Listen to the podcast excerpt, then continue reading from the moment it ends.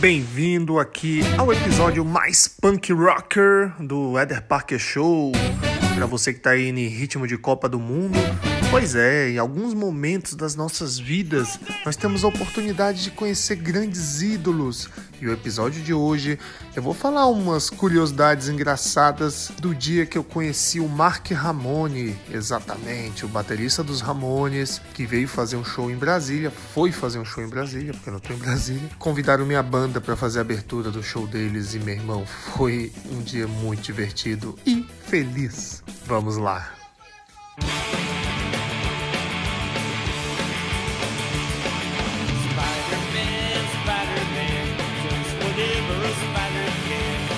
Pois é, galera. Como eu já falei imensas vezes, né? Que eu tinha uma banda, o Gonorantes, que é uma banda de hardcore, punk rock. Ainda tenho, né? Só porque eu tô longe, a banda tá descansando um pouco. Que merda?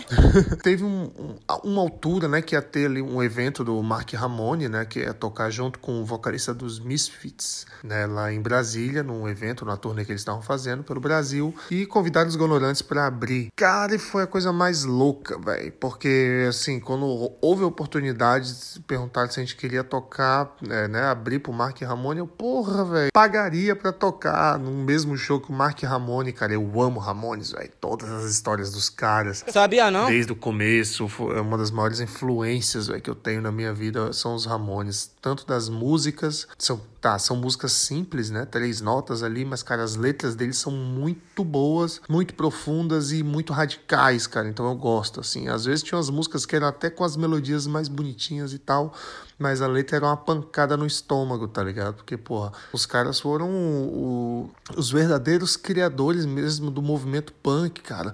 Apesar de ter existido Sex Pistols, né, que para mim eu não considero eles os criadores do movimento punk, até porque é uma banda que tinha um estilista banda que tinha esse tanto de frufruzinho, empresário, marqueteiro e tudo mais, é... isso não é punk rock, não. Me vejo obrigado a concordar com palestrinha. Para mim, o Ramones, eles eram uma, uma banda tão engraçada, assim, de, de das pessoas terem criado vários estereótipos do punk rock, né? Ah, porque tem que ser contra isso, contra aquilo, não pode usar isso, não pode usar aquilo. E o Ramones estavam cagando até para as regras que as pessoas criaram do punk rock que os punks deveriam seguir, né? Por exemplo, eles iam tocar em outros países e eles falavam, cara, tinha lugares que eles não queriam, sei lá, não gostavam da comida do lugar e eles ficavam super felizes quando viam um McDonald's, sacou? E o pessoal, pô, mas punk não come no McDonald's. Eles, ah, come sim.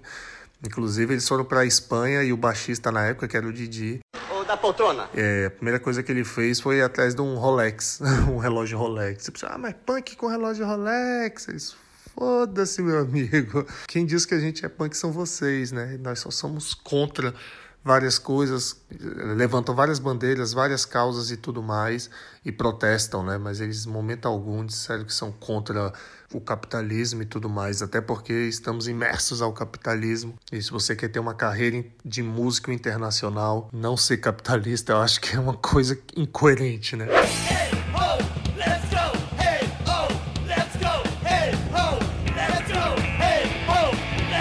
Então vamos lá. Esse dia do Mark Ramone foi muito doido, que a gente chegou lá cedo para passar o som, né, do, do, do, evento, lá no palco, o pessoal montando um palco bonitinho. Aí cheguei lá com a banda, a gente foi passar o som e tudo mais. E de repente o pessoal, ó, oh, para aí, o, o, para aí de passar o som, porque vai, o Mark Ramone vai, vai chegar para passar o som agora. E a gente, caraca, o Mark Ramone, velho, muito, uma alegria. Aí ele chegou, o Mark Ramone, cara, chegou ali do nosso lado e, tipo, era cedo isso, cara, era tipo duas, três horas da tarde, assim, pelo que eu me lembro.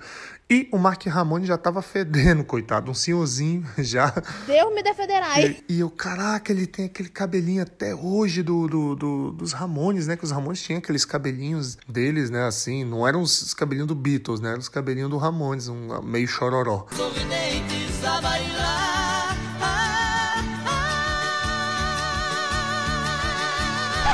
E foi engraçado que deu para notar que o cabelo do Mark Ramone dava uma leve desencaixada. É o quê?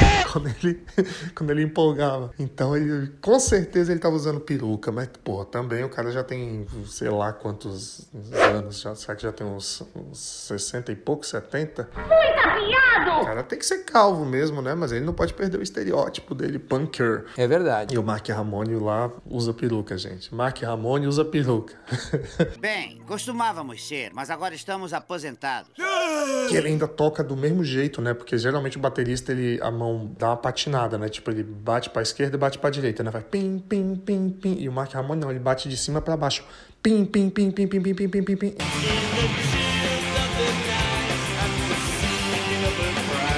E, como é que esse cara não tem tendinite, né? Porque eu, por muito menos, tenho tendinite, síndrome do túnel do carpo.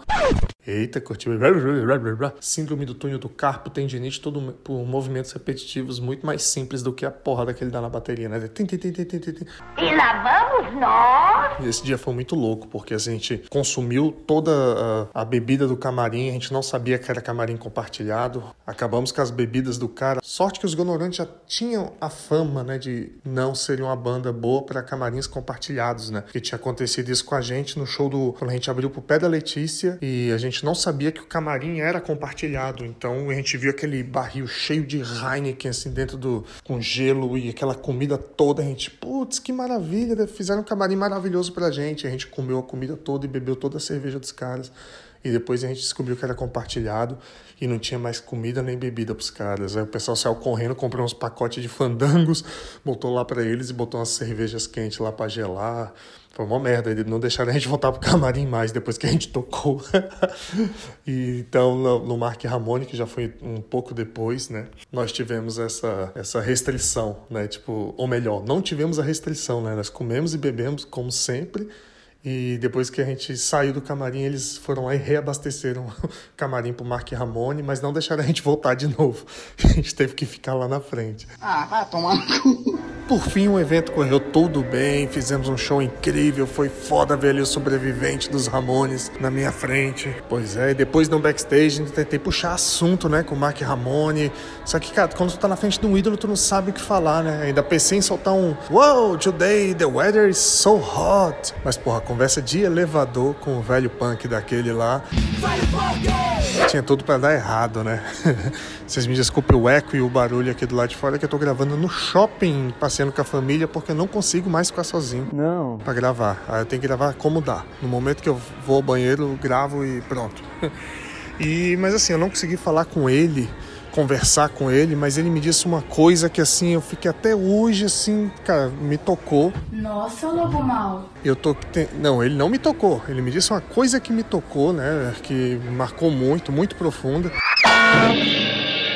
me marcou muito profundo, tá cada vez pior. Ele falou uma coisa que até hoje, assim, eu tô refletindo muito sobre o que ele quis dizer, sacou? Quais o, re- o re- real sentido daquilo que ele tava dizendo. E até hoje eu penso muito e não consegui ainda entender direito o que, que ele disse, é porque eu não falo inglês. que bosta. Mas é isso, galera. Vejo vocês quinta-feira que vem. Tomem cuidado aí com essa Copa do Mundo louca aí. Sobrevivam.